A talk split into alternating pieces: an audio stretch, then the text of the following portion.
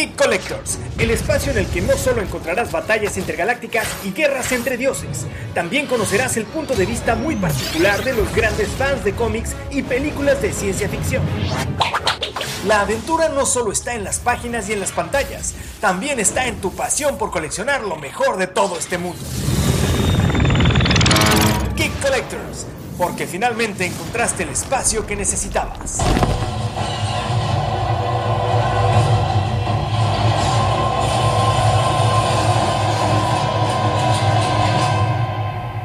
Bounty hunting is a complicated profession.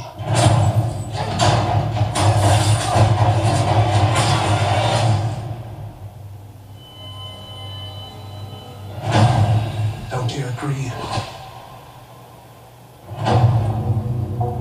¿Qué tal esta serie del Mandalorian que está volviendo loco a todo el mundo de los eh, fanáticos de Star Wars? Que realmente, eh, bueno, es una joya. Ustedes no sé si ya hayan tenido la oportunidad de ver esta maravillosa serie. Bien, yo soy Roberto Manzanillo y esto es Geek Collectors, una, eh, pues un nuevo espacio en el que quiero platicar un poquito con todos ustedes que les interesa este mundo de la fantasía, de la ciencia ficción, del cine y de muchas otras cosas, colecciones y demás.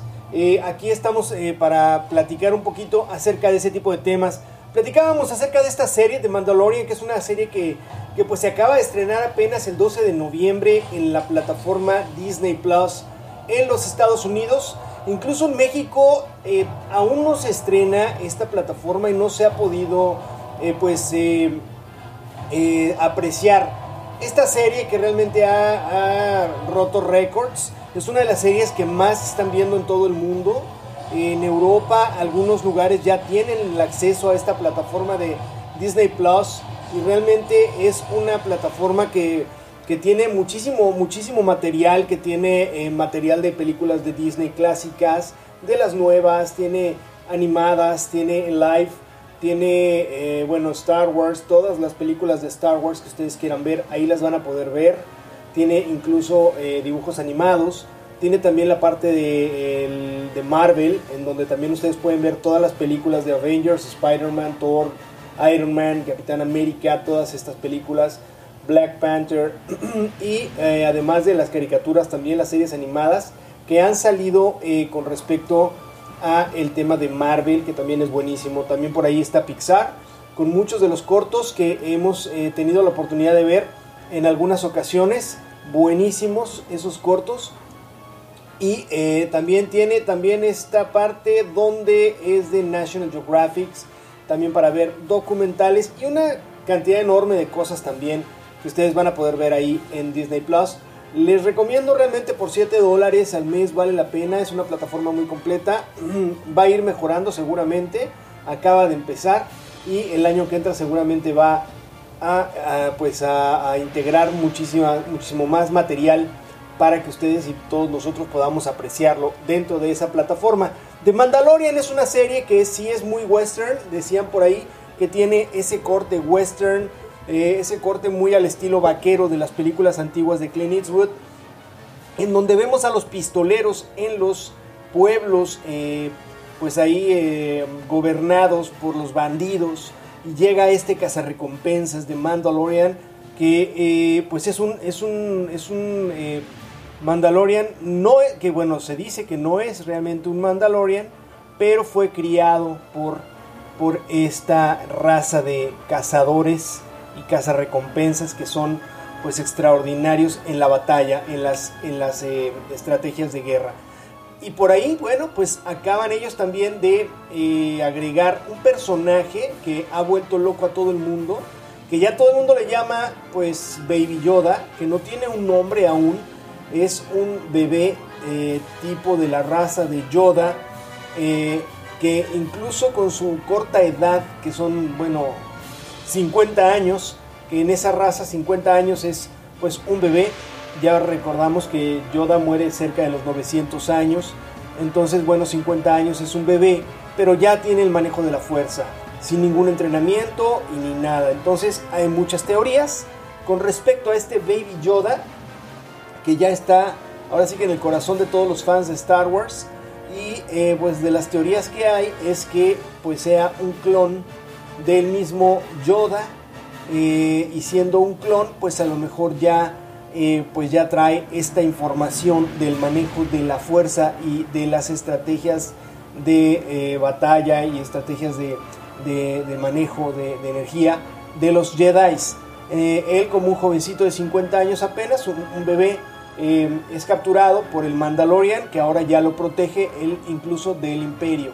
Está muy interesante esta serie, va en el capítulo 4, tienen que, ponerse al corriente por ahí porque realmente vale, vale, vale mucho la pena y es una propuesta que Disney está haciendo eh, con esta nueva eh, fusión que hizo con Lucasfilms, en donde, bueno, pues eh, ya, ya absorbió toda la parte de Star Wars y pues los que somos fans, eh, realmente estamos felices porque vamos a tener Star Wars para mucho, mucho, mucho tiempo. Y además de que van a salir nuevas series que van a estar desarrolladas también dentro de las ficciones de Star Wars, como la de eh, Cassian Andor, que es aquel personaje que, que desarrolló el actor mexicano Diego Luna. Va a tener su serie también, Cassian Andor que va a ser, bueno, igual de aventuras y vamos a ver mucho esto del universo de Star Wars dentro de, dentro de esta serie. Y después también vendrá otra que esperamos también de una forma eh, pues enorme, la de Obi-Wan Kenobi, que también será en este caso eh, representado nuevamente por Ivan McGregor. Así es que bueno, vamos a ver un Obi-Wan en ese, en ese tiempo de exilio allá, allá en Tatooine. Así es que bueno, será una etapa interesante la que veremos de esta serie de Obi-Wan ahí dentro de Disney Plus. Les recomiendo muy, mucho, amigos, eh, que sean eh, fans y sigan esta, esta plataforma. Y que sean fans, me refiero a que más que críticos, se sienten a disfrutar de estas producciones. Vale la pena a veces hacer eh, pues la, la calificación o juzgar algunas cosas, pero yo la verdad es que con el tiempo me he ido transformando más que, en un, más que de un crítico a un fan. Eh, disfruto cada una de las producciones de Star Wars, las disfruto, disfruto eh, los personajes, disfruto como, como en mi niñez, que ya, ya de esto hace casi 40 años, que comenzaba yo mi colección de Star Wars, que vi la primera película de Star Wars, em, La Nueva Esperanza, en, 1977 o 78 por allá en México. Tuve la oportunidad de ver esta película y bueno, pues desde ahí me hice fan y hasta la fecha soy un fiel y pues eh, completo fan de toda esta saga y de todo lo que se nos presenta de Star Wars. Es, eh, pues es un mundo realmente interesante. Y pasando a otro, a otro tema, a otro tema que también es bastante interesante, estaba leyendo por ahí que Henry Cavill, Henry Cavill es el actor que representó a Superman en estas últimas ediciones que vimos eh, en, el cine. Vimos a este fortachón que ha sido uno de los Supermanes eh, pues, eh, físicamente mejor aceptados por la crítica y por los fans de DC Universe. Este, este personaje, este actor Henry Cavill, pues ha empezado por ahí a hacer una serie de, de comentarios que han despertado inquietudes con respecto a si seguirá siendo, eh, si lo volveremos a ver con la capa de Superman o si no volveremos a ver a Henry Cavill en ese personaje. Eh, es extraño que se comente todo esto porque bueno, son rumores que van desde el mismo Henry Cavill de que ya nunca más él volverá a ser el hombre de acero. Pero no se sabe si por ahí veremos un cameo de Superman con Henry Cavill en la nueva edición, en, eh, la nueva película que, saldrá de Black Adam, eh, que bueno, está dirigida por J.J. Abrams. J.J. Abrams no ha dicho nada aún, pero es el mismo Henry Cavill quien fue el que comentó esta, esta, pues este rumor, ¿no? Entonces, bueno, pues eh, esperemos que por ahí Henry Cavill, pues lo volvamos a ver con esa capa roja y además lo vamos a estar viendo en una serie de televisión que está bastante interesante de Warner Brothers que se llama The Witcher. Así es que si son fans de Henry Cavill, no dejen de ver esta serie que pues promete muchísimo. Eh, decían que la, la historia de Game of Thrones termina, pero comenzó una nueva, que es la de The Witcher. Así es que están haciendo una comparación ahí bastante fuerte con esta serie que duró casi 10 años de Game of Thrones y que fue un exitazo eh, y que también nos hicimos muchos fans de esa serie. Ahora con The Witcher, con Henry Cavill, vamos a ver qué tal. Es una, es una historia de un hechicero o de un brujo, ¿sí? Que es casado por lo mismo de que hace brujería, entonces tiene muchos efectos especiales, vamos a ver monstruos, vamos a ver brujas, vamos a ver una serie de, de cosas interesantes de las cuales pues siempre nos ha, eh, nos ha interesado, nos ha gustado a todos los fans de este género. También por acá tenemos una noticia bien interesante y es acerca de quién creen que salvó a Spider-Man en el universo de Marvel. Pues ahora resulta que Tom Holland, Tom Holland hizo eh, una llamada telefónica eh, en la que pues resulta que eh, traía unas copas encima Tom Holland y pues habla con el CEO Bob Iger de, um, de Disney, de, de, de, toda esta corporación de Disney, y habla por teléfono con él. Y bueno, pues resulta que llegan al acuerdo de que Spider-Man sí estará dentro de las, eh, pues de las nuevas eh, versiones que sacarán con respecto a Spider-Man y al universo de Marvel. Así es que bueno, interesante, interesante lo que está ahorita exponiendo ahora Tom Holland. A ver. I get a phone call from an unknown number, and I have a feeling like I think this is Bob Iger. but I'm drunk. so anyway, so my dad's like, just take the call, you'll be fine. So anyway, so I answer the call. I'm like, hey Bob, actually I'm really glad you called. What was the question? when did Snow White come out? 1944? 1944, write that down. no, I didn't do that. But I basically just said thank you for the opportunity, and then he said there is a world in where we can make this work, and then there was a bunch of phone calls. Efectivamente es donde le dice Bob Iger que hay un eh, universo enorme de posibilidades de que Spider-Man vuelva a aparecer y que sea representado nuevamente por Tom Holland. Para quienes realmente les ha gustado este personaje de, eh, de, Spider-Man representado por este actor, pues creo que es una gran noticia porque lo vamos a ver ya en Sony, pero, pero eh, todavía con este actor representando al personaje. A mí en lo personal, eh, este Spider-Man me gusta mucho, sí me gusta mucho, pero él como Peter Parker no me, no me, bueno, más bien, al revés, perdón. Él como Peter Parker me gusta, sí, pero no como Spider-Man. Como Spider-Man me gustaba mucho más eh, Garfield, eh, que era el anterior, el anterior actor que representó a Spider-Man en dos películas que hizo un gran Spider-Man, a mí me gustó mucho, no tanto como Peter Parker, pero sí como Spider-Man. Eh, en el caso de Tom Holland me gusta como, como Peter Parker, pero para las nuevas generaciones más que nada, porque es muy joven, y, pero, pero como Spider-Man eh, realmente no es que me, que me encante. Eh, tampoco lo rechazo del todo, me gusta ver sus películas, las disfruto, como les digo, preferí ser un fan a ser un crítico. Simplemente ese es mi punto de vista. Por otro lado, tenemos algo bien interesante. Disculpen ustedes, por ahí se nos está yendo un audio. Eh, tenemos algo bien interesante.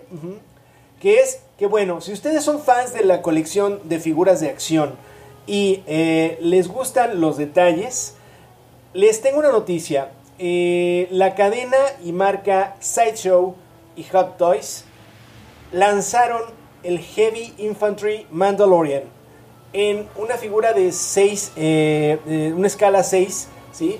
Eh, que es de aproximadamente 30 centímetros de altura, que tiene unos detalles impresionantes. Ustedes pueden ver las armas, pueden ver el fuego, pueden ver la armadura, el material del que está hecho, se ve metálico, es realmente una obra de arte, es una joya de esta serie de de, figuras de El Mandalorian de Star Wars. Ya lanzaron esta, esta Heavy Infantry Mandalorian y ustedes pueden también preordenar, ¿sí? hacer su pre-order de El Mandalorian, ¿sí? del personaje de El Mandalorian, que también es una figura que está extraordinariamente bien hecha, como todas las que hace Hot Toys Sideshow. que realmente vale la pena. Tiene un costo, esta que les digo de, de, mm, la, de armadura de Heavy Infantry, de lo que es la armadura de infantería pesada, digamos. Eh, tiene un costo en dólares de 281. No se me hace tan cara para otras que he visto y realmente está muy, muy, muy detallada y vale la pena. También por acá estamos viendo que acaban también de lanzar el Iron Spider-Man Armor. El Spider-Man Iron Spider Armor. Ese tiene un costo incluso de 250 que se me hace muy accesible en el aspecto de que está dentro del rango de general de la mayoría de las figuras. Tiene muchísima articulación en el pecho, en el abdomen. La armadura tiene articulación y bueno, tiene estos brazos metálicos que lo caracterizan en este, en este traje color rojo intenso con dorado, que realmente es una belleza. Vale la pena tenerla en la repisa con sus demás figuras para los que son geek collectors, para los que son coleccionistas. Realmente está muy muy bonita esta figura, vale la pena tenerla en la colección, se la recomiendo. Eh, y bueno, pues hasta ahora eso es todo en este primer podcast que les acabo de presentar. Yo soy Roberto Manzanillo, espero que lo hayan disfrutado y vamos a tener más noticias la próxima semana. Esto es Geek Collectors.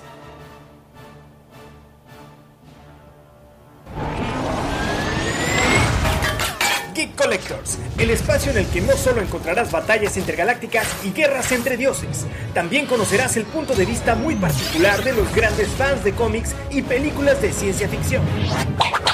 La aventura no solo está en las páginas y en las pantallas, también está en tu pasión por coleccionar lo mejor de todo este mundo. Geek Collectors, porque finalmente encontraste el espacio que necesitabas.